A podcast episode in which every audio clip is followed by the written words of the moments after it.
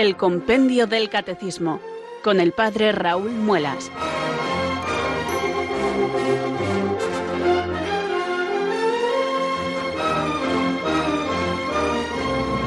Muy buenas tardes, queridos oyentes de Radio María. Son las cuatro, las tres en Canarias. Bienvenidos a una nueva edición del Compendio del Catecismo. Reciban un saludo muy cordial del Padre Raúl Muelas, que un día más les habla desde estos micrófonos de Radio María, la radio de la Virgen, la fuerza de la esperanza. Sed todos bienvenidos.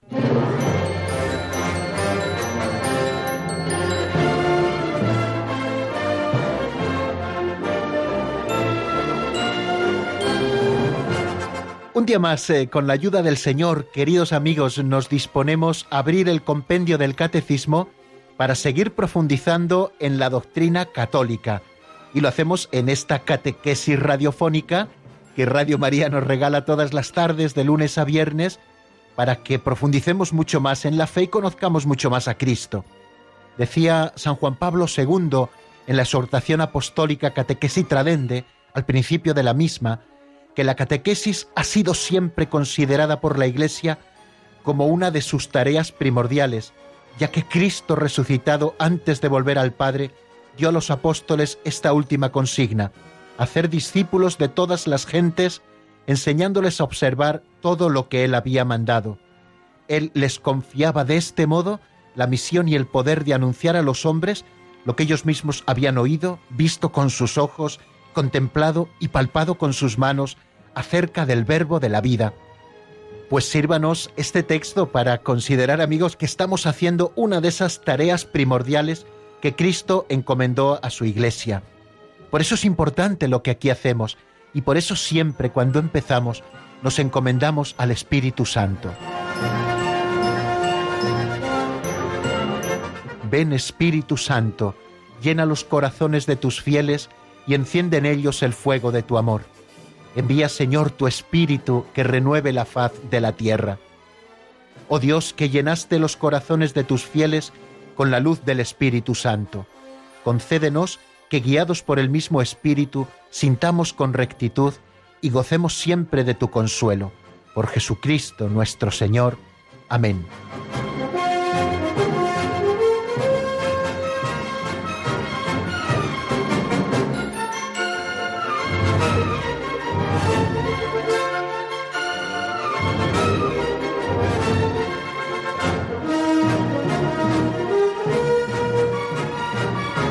Y como las buenas costumbres hay que mantenerlas, ya tenemos la sana costumbre de, al comenzar nuestro compendio del catecismo, recordar alguna pincelada de sabiduría. La de hoy se titula Ascesis matrimonial.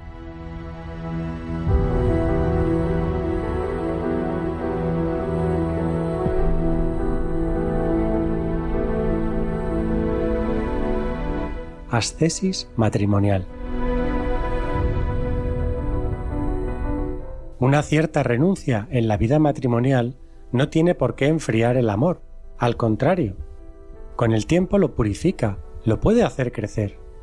En un libro sobre China cuenta Gironella su visita a un matrimonio, Chandi y Sita, nos conmovieron, dice, sus fotografías mirándose el uno al otro con amor. Y al revés de la mayoría de los álbumes, las fotografías de después de casados eran más enternecedoras que las de antes. Se veía que cada día se querían más. Chandy lo corroboró. No hay opción. Si mañana volvéis hasta casa, querréis a Sita un poco más que hoy.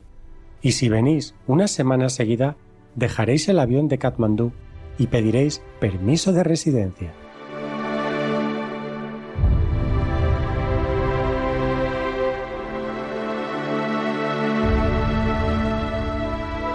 Qué importante es las tesis, queridos amigos, como siempre la Iglesia nos ha predicado en todos los aspectos de la vida.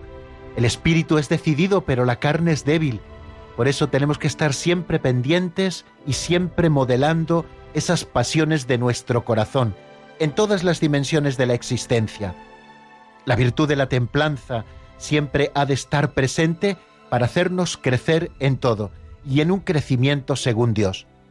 Por eso es importante ir sin prisa pero sin pausa, cada día un poco más, cada día un poco más. Y lo veíamos en ese ejemplo bonito que nos ponía la pincelada titulada Cesis matrimonial que acabamos de escuchar. Era el ejemplo que cuenta Gironella a propósito de un matrimonio chino Chandi y Sita. Les conmovió ver que las fotografías de después de casados eran más enternecedoras que las de antes. Se veía incluso gráficamente que cada día se querían más, y así lo corroboró Chandi. No hay opción, si mañana volvéis a esta casa, querréis a Sita un poco más que hoy, y si venís una semana seguida, dejaréis el avión de Kanmandú y pediréis permiso de residencia. Qué hermoso y qué gráfico contemplarlo en este ejemplo, que aplicamos hoy precisamente a los matrimonios. Importante también fraguar el amor en el sacrificio y en la renuncia, algo de lo que nuestra sociedad está muy necesitada y de lo que tenemos que ser testigos los cristianos en medio del mundo. ¿Cuántas veces en las ceremonias de boda escuchamos el Evangelio de las bodas de Caná? La Virgen, Jesucristo y sus discípulos estaban invitados a aquella boda, y al darse cuenta de la falta del vino, María le pide a Jesús que realice el milagro. Jesús manda llenar las tinajas de agua y se realiza ese milagro, la transformación del agua en vino. El Señor quiere seguir haciendo ese milagro en todos aquellos que habéis recibido la vocación matrimonial y habéis recibido también el sacramento sagrado del matrimonio. Con vuestras renuncias y sacrificios, id afianzando cada día más el amor. Poner todo vuestro interés en esa otra persona elegida por el Señor para que sea una sola carne con vosotros. Y así Cristo realizará ese milagro de convertir vuestro amor humano, que como todo lo humano es limitado y susceptible de acabarse, en el mejor de los amores, el amor divino, que no solo no se acaba, sino que cada día va en crecimiento. Me gusta decirles a los novios, medio en bromas, medio en serio, que cuando celebren sus bodas de oro, si soy yo el que está asistiéndoles en el matrimonio como sacerdote, me gustaría que me invitaran también a celebrar esas bodas de oro si es que llego, y poder constatar una cosa, que el Señor ha seguido realizando con ellos el milagro de las bodas de Caná, transformar el agua pobre a veces de su amor, que aunque muy abundante es humano y por lo tanto limitado, en el mejor de los amores, de manera que podamos decir, ¿os acordáis cómo se amaban el día que contrajeron matrimonio? Pues 50 años después todavía se quieren más, ya son hasta empalagosos. Es el caso de este ejemplo que nos ponía la pincelada de hoy enamoraos cada día más de la persona concreta que el Señor ha puesto a vuestro lado para compartir la vida, cada día un poco más, así hasta llegar a la plenitud del cielo.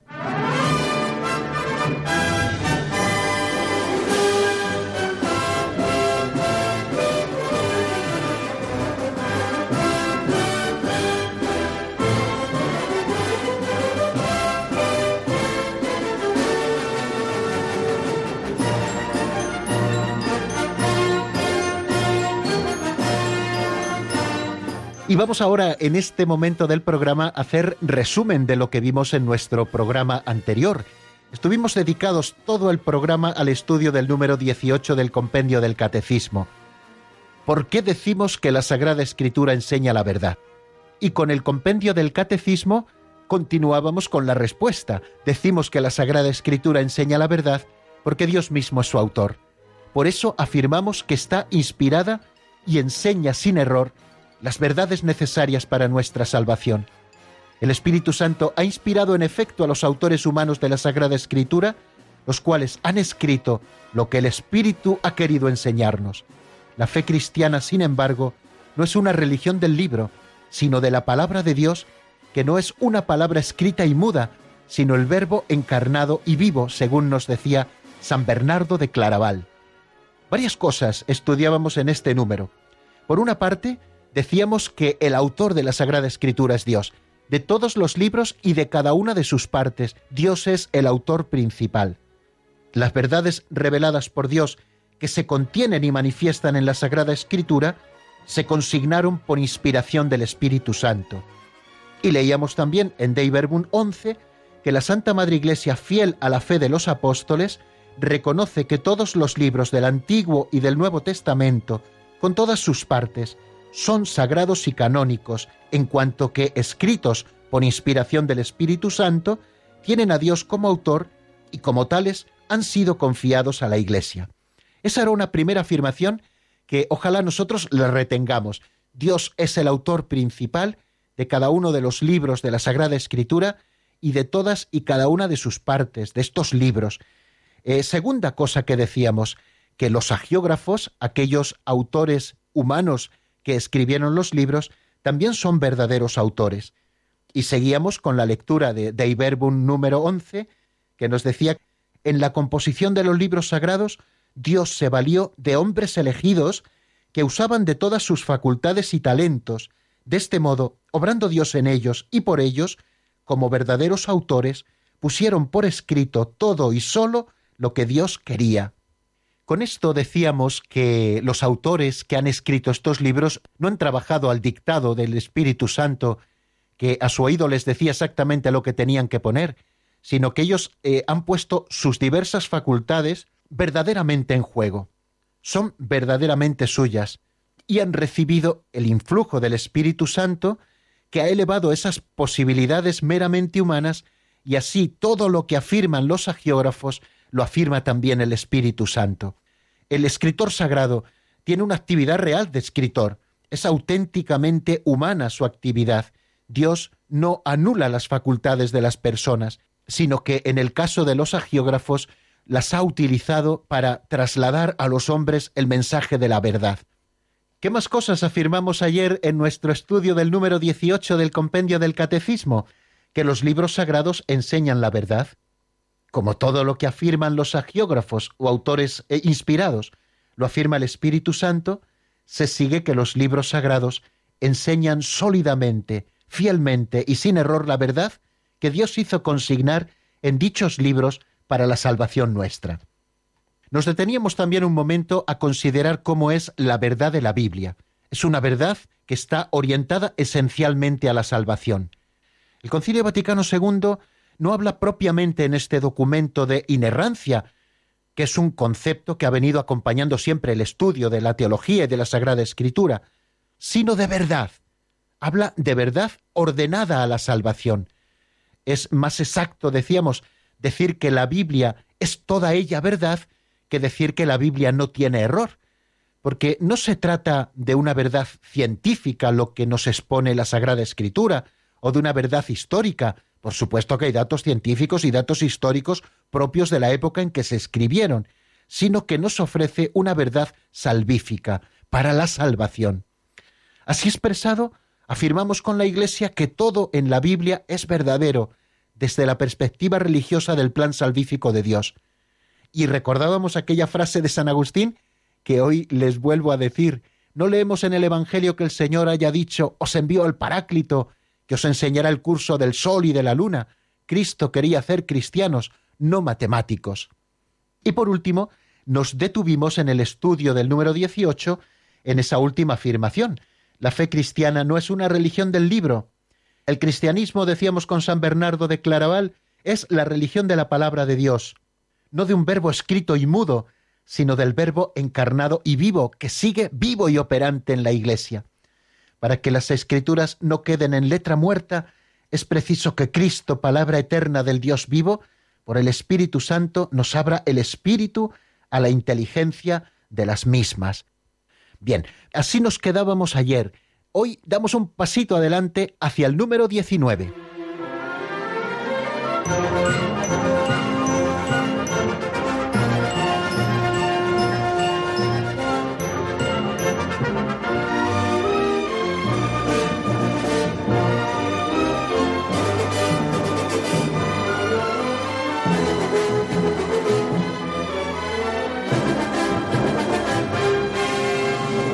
El número 19 del compendio del Catecismo se hace esta pregunta.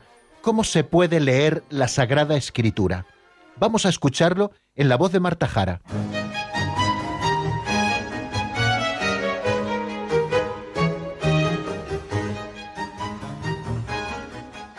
Número 19.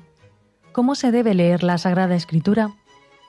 La Sagrada Escritura debe ser leída e interpretada con la ayuda del Espíritu Santo y bajo la guía del Magisterio de la Iglesia según tres criterios.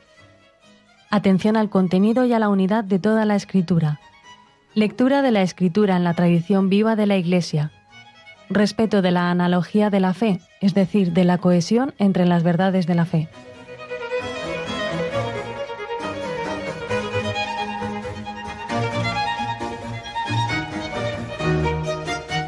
La Sagrada Escritura debe ser leída e interpretada con la ayuda del Espíritu Santo y bajo la guía del Magisterio de la Iglesia según tres criterios 1. Atención al contenido y a la unidad de toda la escritura.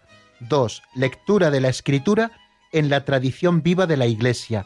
Y 3. Respeto a la analogía de la fe, es decir, a la cohesión entre las verdades de la fe. Nos dice varias cosas este número en las que nos vamos a detener un poquito en el día de hoy. Primero, que la Sagrada Escritura debe ser leída e interpretada con dos condiciones muy claras. Primero, con la ayuda del Espíritu Santo. El Espíritu Santo es quien la ha inspirado, quien ha ordenado ponerla por escrito a los autores sagrados, y el Espíritu Santo será quien nos la haga comprender. Daos cuenta que estamos tratando de las cosas de Dios, y aquello que nos dice San Pablo y que nos gusta recordar muchas veces, nadie puede decir que Jesús es el Señor si no es bajo la inspiración del Espíritu Santo. ¿Cómo podremos entender la palabra de Dios si Dios mismo no nos la explica, si Dios mismo no abre nuestro entendimiento, si Dios mismo no fortalece nuestra voluntad. O sea que una condición para poder leer e interpretar correctamente la Sagrada Escritura es hacerlo con la ayuda del Espíritu Santo. Y la otra condición que el texto del número 19 del compendio nos pone es bajo la guía del magisterio de la Iglesia. Eh, magisterio de la Iglesia a quien el Señor le ha confiado la custodia de la verdad. Si nosotros nos acercamos a hacer una lectura creyente de la Sagrada Escritura, por supuesto que tenemos que hacerlo con la ayuda del Espíritu Santo y bajo la guía del magisterio de la Iglesia, que es la única guía segura para encontrar la verdad. Y atendiendo a esas tres cosas, al contenido y a la unidad de toda la Escritura, o sea que tenemos que buscar la literalidad de lo que dicen los textos y verlo en la unidad que es toda la escritura. No son sólo 72 libros unidos en una sola biblioteca, como los libros que yo tengo en este momento delante de mí, sino que son eh, una colección de libros que componen un conjunto, un todo, una unidad en la que se nos revela la palabra de Dios escrita. Segundo, la lectura de la escritura en la tradición viva de la Iglesia. Por eso siempre es muy provechoso y tenemos también que acostumbrarnos a hacerlo eh, a buscar qué dijeron los santos padres, los padres de la Iglesia, sobre esos textos en los que nosotros, por ejemplo, podamos estar meditando. Ahora hay muchos recursos en Internet, eh, recuerdo ahora eh, los que encontramos, por ejemplo, yo lo uso de vez en cuando, en clerus.org, que es la página web oficial de la Congregación para el Clero. Allí hay toda una biblioteca de materiales, sobre todo para ver en muchos momentos cómo los santos padres han interpretado los textos de la Sagrada Escritura, que nos enriquezcamos y que no vayamos a lo primero que se nos ocurre a nosotros, que a veces ni se nos ocurre nada. Todo lo que nosotros podemos profundizar en la Escritura ya antes se les ha ocurrido a los santos y especialmente a los padres de la Iglesia, ¿no? Bueno, pues eh, siempre tenemos que tener muy en cuenta esa tradición viva de la Iglesia, cómo se han ido leyendo esos textos en el seno de la Iglesia católica, en su liturgia, etcétera. Y también tenemos que tener respeto a lo que llama este concepto de analogía de la fe, es decir, de la cohesión que existe entre todas las verdades de la fe. No son verdades sueltas las que encontramos, sino que todo el depósito de la fe forma un cuerpo doctrinal que la Iglesia ha recibido y que la Iglesia transmite, y en el que no puede haber contradicción entre unas cosas y otras. Por eso, al hacer lectura de la Sagrada Escritura, siempre tenemos que tener ese respeto de la analogía de la fe. Bueno, pues vamos a ir poquito a poco desgranando algunas de las cosas que se nos sugieren en este número 19. Bueno, en definitiva lo que nos está diciendo el número 19 es que el Espíritu Santo es el intérprete de la Escritura. Si Él es el que la ha escrito, Él es el único que puede verdaderamente interpretarla. Por eso, nuevamente, aunque ya lo hemos hecho al comienzo de nuestro programa, nosotros nos encomendamos a Él y pedimos que Él venga nuevamente sobre nosotros para que podamos entender los misterios de Dios, los que Él mismo nos ha revelado en la tradición viva de la Iglesia y en la Sagrada Escritura. Bueno, una primera afirmación que hacemos con el Catecismo Grande, eh, los referentes del Catecismo Grande de este número 19 eh, son eh, el 109 al 119, son esos 11 números que nosotros vamos a tener un poco a la vista en las explicaciones de hoy. Bueno, una primera afirmación. En la Sagrada Escritura Dios habla al hombre al modo de los hombres. Para interpretar bien la Escritura debemos estar atentos a lo que los autores humanos quisieron decir y a lo que Dios quiso manifestarnos con sus palabras. Cosa práctica, cuando leamos la Sagrada Escritura o vayamos a alguno de los textos quizá menos conocidos, también del Antiguo Testamento, hay unos subsidios fantásticos en las Biblias que seguramente tengamos. Ojo, asegúrense de que son Biblias católicas.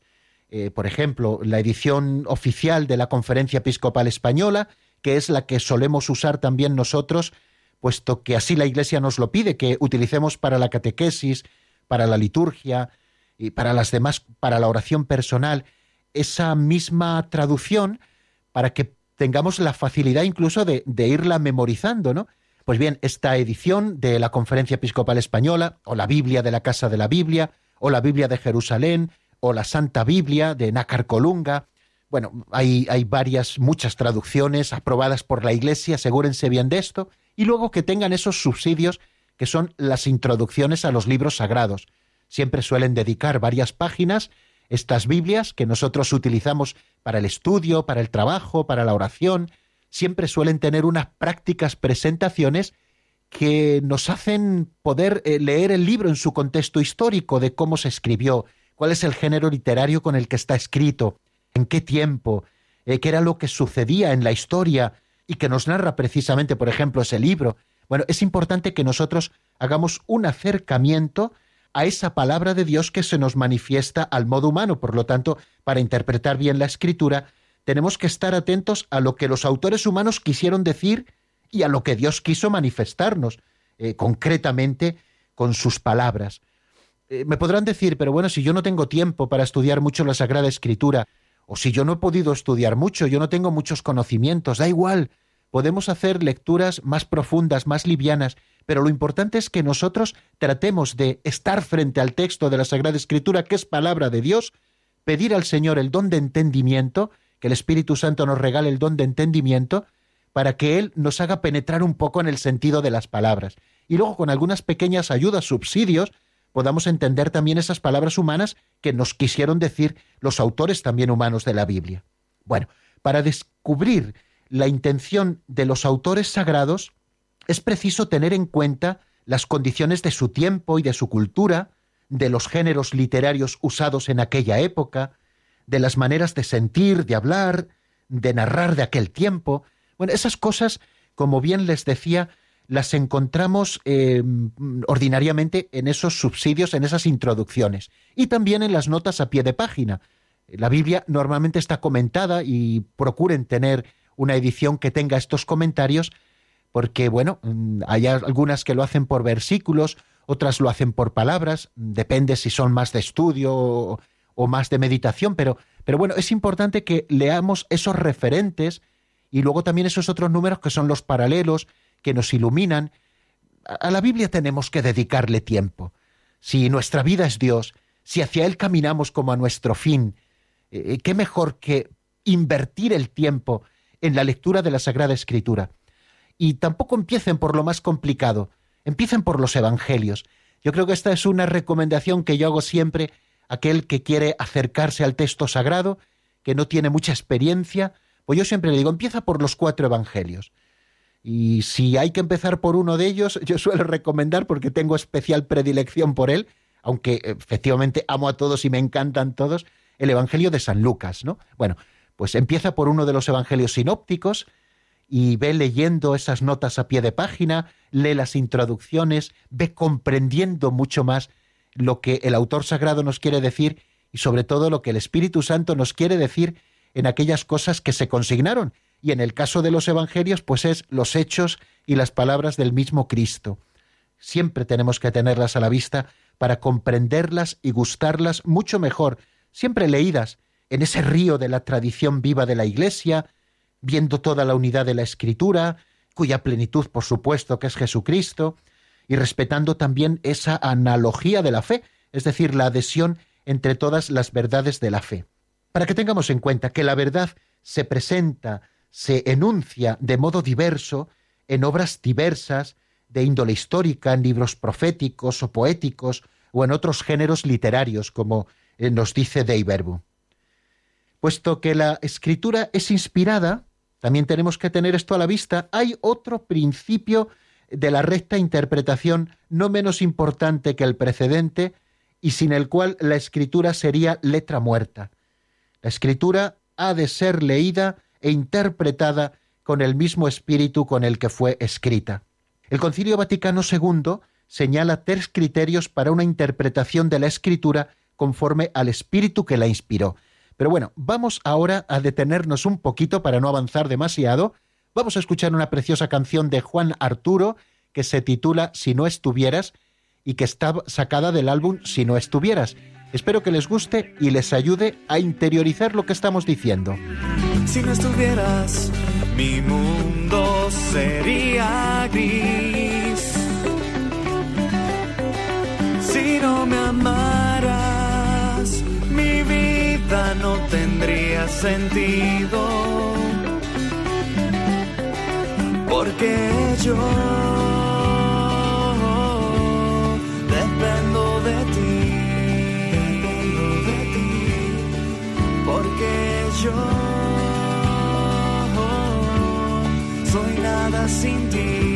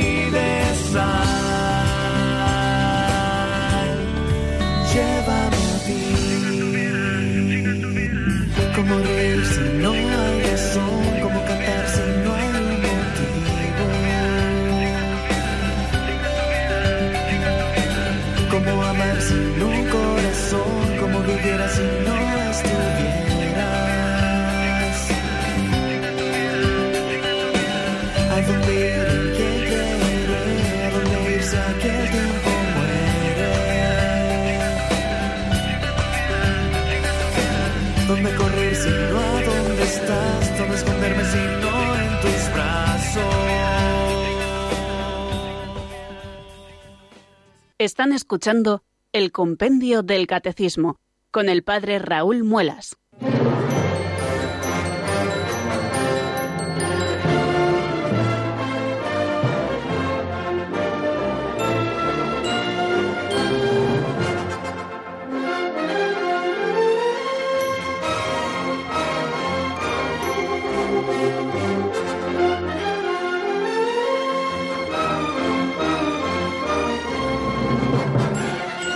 Bien amigos, seguimos en el compendio del catecismo, estamos en Radio María y disfrutando de estas eh, reflexiones que hacemos sobre la Sagrada Escritura, una de las mesas de la cual nos alimentamos los cristianos, de la mesa de la palabra y de la mesa de la Eucaristía.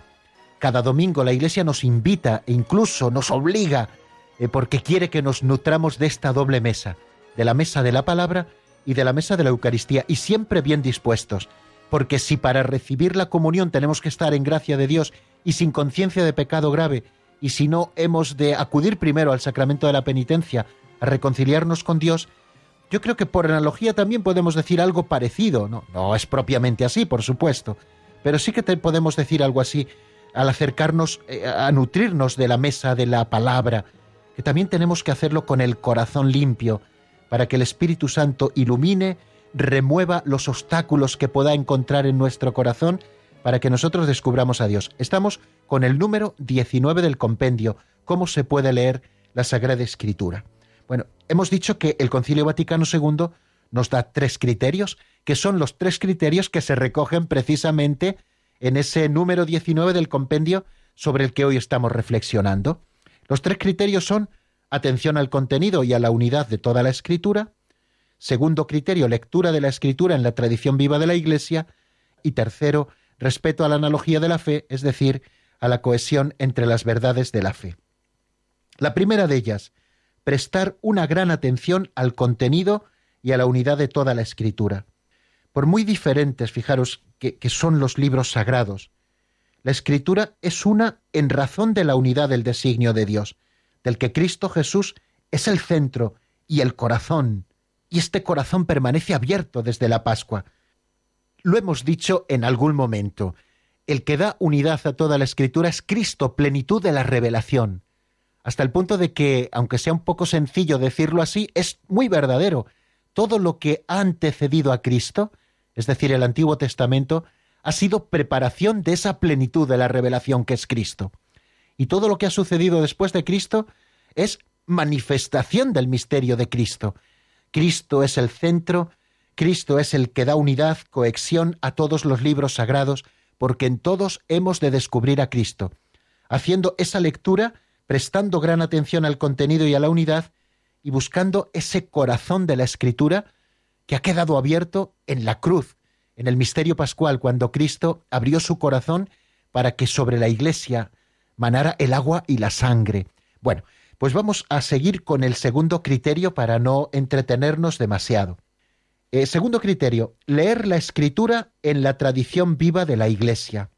Los santos padres decían, la Sagrada Escritura está más en el corazón de la Iglesia que en la materialidad de los libros sagrados. Esta es una frase de San Hilario de Poitiers que nos recoge el Catecismo Mayor. La Iglesia encierra en su tradición la memoria viva de la palabra de Dios, y el Espíritu Santo le da la interpretación espiritual de la Escritura. No es frase mía, ¿eh? es de orígenes, nada más y nada menos. Bueno, leer la Escritura en la tradición viva de la Iglesia. La Iglesia siempre, desde los comienzos, ya desde Jesucristo, que veneraba los libros antiguos como libros sagrados, los del Antiguo Testamento que los utilizó, lo mismo hicieron los apóstoles. La Iglesia desde el principio recibió el Antiguo Testamento, los recibió como propios, como esa herencia de nuestros padres en la fe, el pueblo judío, y siempre lo ha leído desde Cristo. Y también en esa tradición viva de la Iglesia, en los primeros años apostólicos, entre el año 50 y el año 100, que muere el último de los apóstoles, San Juan, se fueron escribiendo esos libros del Nuevo Testamento, libros que la Iglesia recibe, que se universalizan, es decir, están en toda la católica, que en las diferentes comunidades creadas en unos sitios y en otros, de Oriente y de Occidente, se van leyendo las sagradas escrituras, las santas escrituras. La Iglesia ha venido leyendo e interpretando, iluminada por el Espíritu Santo a la luz del Magisterio, todo lo que la Escritura nos ha dicho. Por lo tanto, si nosotros queremos recibir la riqueza de la lectura orante de la palabra de Dios, tenemos que hacerlo siempre en la tradición viva de la Iglesia. Y el tercer criterio para leer eh, la palabra de Dios hoy, que nos recoge el concilio y que nos ha presentado también este número 19 del compendio que estamos estudiando esta tarde, es estar atentos a la analogía de la fe. Entendemos por analogía de la fe la cohesión de las verdades de la fe entre sí y en el proyecto total de la revelación. Eh, algo que se nos ha dicho a veces de una manera práctica, que no tenemos que recortar la Sagrada Escritura según nuestra conveniencia, ni tenemos que leer solo lo que nos gusta, sino que tenemos que empaparnos, incluso en lo que nos gusta, de toda esa unidad que tiene la Sagrada Escritura y de esa analogía, es decir, de esa cohesión que todas las verdades de fe tienen entre sí. No podemos entresacar a veces solamente una frase y querer concluir de ella no sé qué cosas. No, no. Tenemos que entenderla siempre en esa cohesión entre todas las verdades, en ese cuerpo doctrinal del que la Iglesia vive, que la Iglesia custodia, que la Iglesia transmite, que la Iglesia nos ayuda a vivir. Bueno, pues esos son los tres criterios. Para la lectura de la palabra de Dios, bajo la guía del magisterio, siempre tenemos que tener esos tres criterios. Atención al contenido y a la unidad de toda la escritura, lectura de la escritura en la tradición viva de la Iglesia, respeto de la analogía de la fe, es decir, de la cohesión entre las verdades de la fe. Bueno, habrá alguno que esté pensando, vaya lo que nos está complicando el padre Raúl esta tarde nuestro acercamiento a la Sagrada Escritura. No, no se compliquen, que todo es mucho más sencillo de lo que creen. Se trata de que ustedes tengan en casa el libro de la Sagrada Escritura. Este sí que es de lectura obligatoria. Y que tengan la Biblia, por supuesto, en la traducción que más les guste.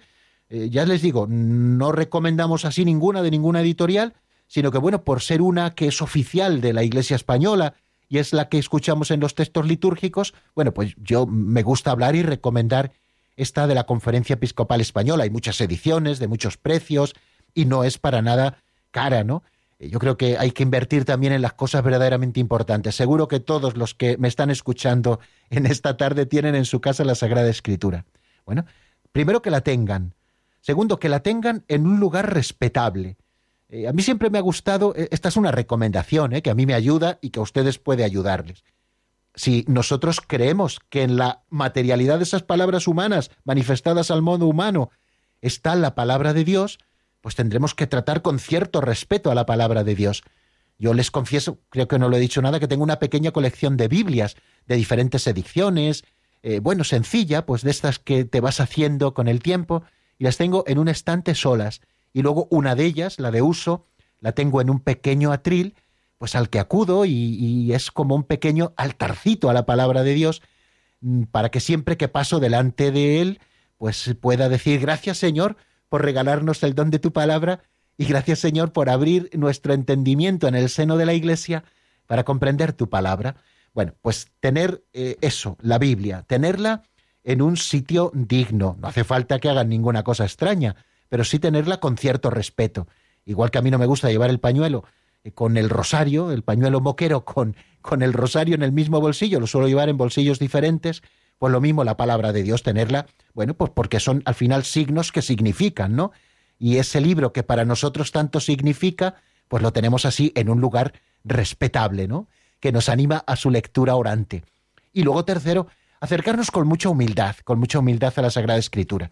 Si vamos a hacer un poquito de estudio, siempre pedir al Espíritu Santo que nos ilumine y siempre dedicarle un poquito de tiempo, pues leyendo esos comentarios, que podamos acercarnos un poquito a entenderlo, y siempre sabiendo que lo que nosotros podamos pensar de la escritura, incluido este que les habla, pues como les digo, siempre será un acercamiento que nosotros hacemos, pero que hemos de entender lo que la Iglesia nos predica y sobre todo aquello que nos presenta el magisterio del Santo Padre, de los obispos, aunque sea ese magisterio ordinario y universal que no define nada, pero que sí que nos presenta verdades ciertas, para que nosotros vayamos también comprendiendo el sentido de la escritura.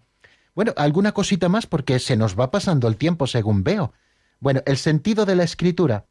Según una antigua tradición, tampoco quiero entretenerme mucho en esto, pero bueno, por lo menos que lo oigamos decir alguna vez, ¿no? Y sigo casi al pie de la letra al Catecismo Mayor en este sentido, que se refiere a todo esto, que de una manera compendiada está en el número 19. Según una antigua tradición, se pueden distinguir dos sentidos en la escritura. Uno, el sentido literal, y otro es el sentido espiritual. Ambos sentidos deben ser atendidos por nosotros. Y al hablar del sentido espiritual, eh, lo subdivide en tres este sentido espiritual, sentido alegórico, sentido moral y sentido anagógico. La concordancia profunda de estos cuatro sentidos, el literal, el alegórico, el moral y el anagógico, asegura toda su riqueza la lectura viva de la escritura en la Iglesia. Pueden leer eh, los números 116 y 117 del Catecismo Mayor. Yo ya no lo voy a hacer porque el tiempo apremia y no quiero que se nos quede este número sin terminar porque mañana sí o sí, bueno, mañana no que es sábado, pero el lunes sí o sí tenemos que empezar ya eh, el estudio del canon de las Sagradas Escrituras, que también es muy bonito, cómo la Iglesia toma conciencia de cuáles son los libros verdaderamente inspirados. Hay, un dicho medieval que resume estos cuatro sentidos. Litera gesta docet, quid credas alegoría, moralis quizagas, quotendas anagogía que quiere decir la letra enseña los hechos, la alegoría lo que has de creer, el sentido moral lo que has de hacer y la anagogía a dónde has de tender. Bueno, termino con estas palabras del número 12 de la Dei Verbum, que nos habla de quiénes son los encargados de profundizar en el estudio de la Sagrada Escritura, que son los exegetas. Son aquellos estudiosos de la Sagrada Escritura, son los que estudian pues todo lo relacionado con la Sagrada Escritura, utilizando también las ciencias auxiliares para tener un mayor conocimiento de ella y ofrecernos también luego la posibilidad de que nosotros podamos entenderla mucho mejor, siempre bajo el magisterio de la Iglesia, importantísimo. La norma de la fe no la marcan los estudiosos, sino los pastores de la Iglesia que han recibido el carisma de la verdad. Bueno, dice el número 12, a los exegetas toca aplicar estas normas en su trabajo para ir penetrando y exponiendo el sentido de la Sagrada Escritura, de modo que mediante un cuidadoso estudio pueda madurar el juicio de la Iglesia. Todo lo dicho sobre la interpretación de la Escritura queda sometido al juicio definitivo de la Iglesia que recibió de Dios el encargo y el oficio de conservar e interpretar la palabra de Dios. Hoy quiero agradecer también a los estudiosos de la Sagrada Escritura esa labor impagable que hacen, y sobre todo aquellos estudiosos que estudian la Sagrada Escritura utilizando todos los medios a su alcance, pero sobre todo al final la saben estudiar de rodillas, es decir, en oración, sabiendo que no están tratando con géneros literarios, sino con géneros literarios que tienen la palabra de Dios. Seguramente la gran mayoría de ellos lo hagan así y han hecho, gracias a Dios, avanzar nuestro conocimiento de la Sagrada Escritura, siempre bajo la norma y el magisterio de la Iglesia, repito, Incluso aquellos exegetas que en sus interpretaciones eh, se han equivocado, pues han logrado dar luz en sentido negativo, pero también han dado luz para que entendamos mucho mejor la escritura.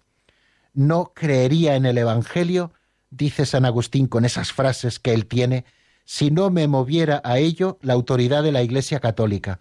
Pues ahí es nada, amigos. Eh, tampoco nosotros creeríamos si no nos moviera a ello la autoridad de la Iglesia Católica. Bueno, vamos a descansar un poquito antes de las llamadas de los oyentes. Si quieren contactar con nosotros, ya saben, marquen el 91005 9419. 91005 9419. Y después de este tema de Luis Enrique Azcoy, que se titula Yo siempre estuve ahí, de su álbum Antología, después digo de este tema de Luis Enrique Azcoy, volvemos a charlar. Así que si quieren, pueden ir llamándonos ya.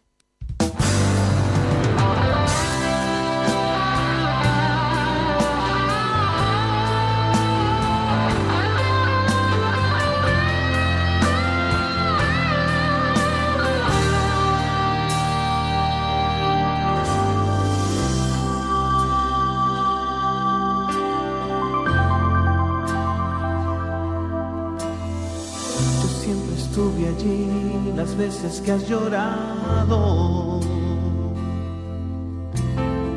sufriendo una vergüenza, rabia o dolor. Yo sé lo que es estar desnudo y vapuleado, teniendo que aguantar la burla y la agresión. Conozco ese dolor. Yo siempre estuve allí cuando tuviste miedo. Cuando la angustia estremeció tu corazón. Igual que aquella noche a solas en el huerto. De nuevo sude sangre por tu aflicción.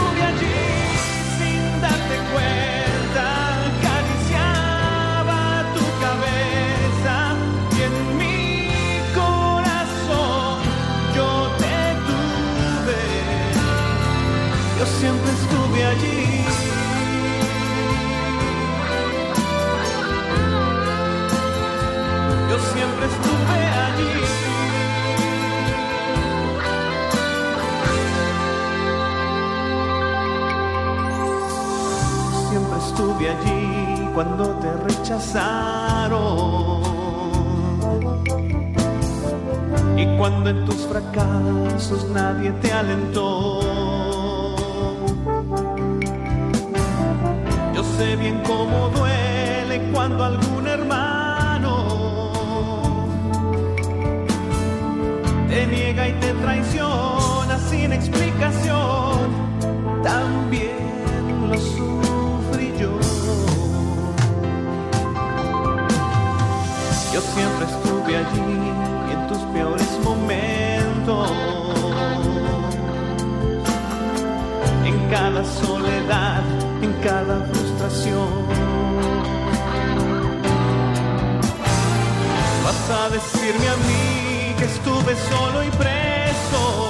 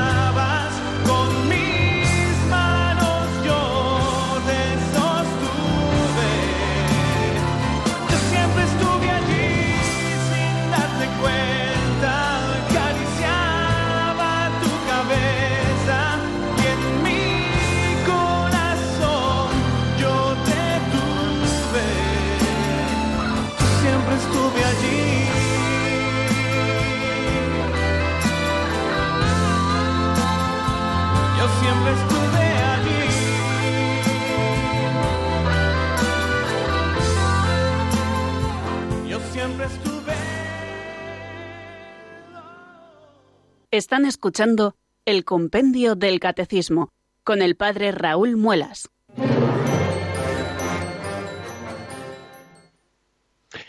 Bueno, queridos amigos, son las 4 y 52 minutos de la tarde de este 26 de octubre del año 2018 y a todos nos sorprendía esta tarde la noticia del tránsito a la vida definitiva de nuestra queridísima Elena Navarro, responsable de promoción y voluntariado de esta casa. Esto nos ha hecho variar un poquito en la programación de la tarde, no hemos tenido el espacio entre amigos, sino que hemos tenido esa oración de toda la familia de Radio María, eh, rezada por, por nuestro director, el padre Luis Fernando de Prada, y luego esa conferencia sobre la buena muerte de don Francisco Cerro, obispo de Coria Cáceres. Eh, nos hemos quedado casi sin tiempo, pido disculpas a los oyentes que, que han empe- empezado a llamar, eh, pero hoy vamos a terminar eh, dando gracias a Dios por la vida y por el ejemplo maravilloso de Elena Navarro, capitana de ese ejército de voluntarios al que ella alentaba siempre con su ejemplo, amando a esta radio de la Virgen María, y todo porque ella amaba mucho al Señor y amaba mucho a la Virgen María y por ellos trabajaba siempre. Hoy, todos juntos y con el corazón eh, herido por la noticia, pero con la esperanza puesta en el Señor, que es la resurrección y la vida, yo les quiero invitar, amigos, a que terminemos eh, no con estas intervenciones de los oyentes, que ya si Dios quiere tendremos el lunes, sino haciendo esta oración sentida, con mucha fe, con mucha esperanza, por nuestra querida Elena Navarro, Recemos así a Santa María por su eterno descanso, que ella interceda ante el Señor para que sea recibida en, las moradas eternas y sea feliz por toda la eternidad. Y que un día no muy lejano, porque hacia allí nos vamos encaminando, hacia el cielo, podamos también nosotros volverla a abrazar eh, en ese voluntariado de Radio María definitivo, porque allí ya no hará falta receptor de radio para estar siempre escuchando la voz de Dios. Dios te salve María, llena eres de gracia, el Señor es contigo. Bendita tú eres entre todas las mujeres, y bendito es el fruto de tu vientre Jesús. Santa María, Madre de Dios, ruega por nosotros pecadores, ahora y en la hora de nuestra muerte. Amén. Dale, Señor, el descanso eterno y brille sobre ella la luz perpetua. Descanse en paz. Amén. Y ahora, amigos, les doy la bendición y nos despedimos hasta el próximo lunes.